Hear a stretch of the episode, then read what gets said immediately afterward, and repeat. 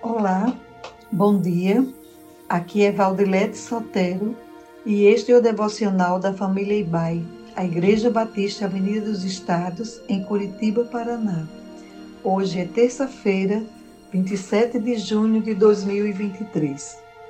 Desde a última semana, nossos devocionais estão baseados na oração, modelo ensinado por Jesus a oração do Pai Nosso, registrada no Evangelho de Mateus 6, de 9 a 13.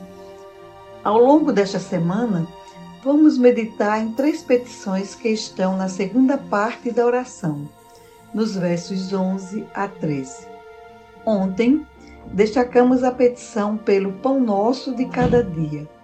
Hoje, vamos refletir sobre o verso 12 que diz: Perdoa as nossas dívidas assim como perdoamos aos nossos devedores.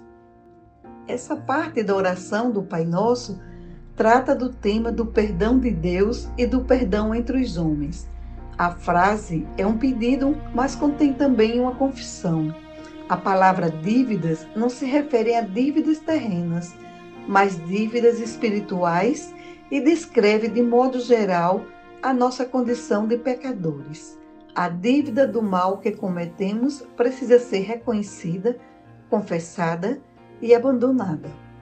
Sabemos que Cristo pagou o preço de todos os nossos pecados na cruz.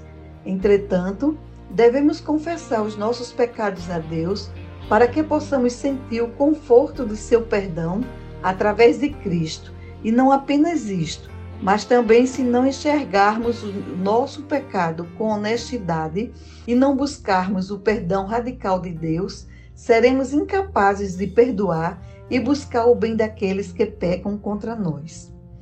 Pelo ensino bíblico mais amplo sobre perdão, sabemos que perdoar não é uma condição para sermos perdoados por Deus, mas a petição nos lembra da necessidade e importância do perdão mútuo.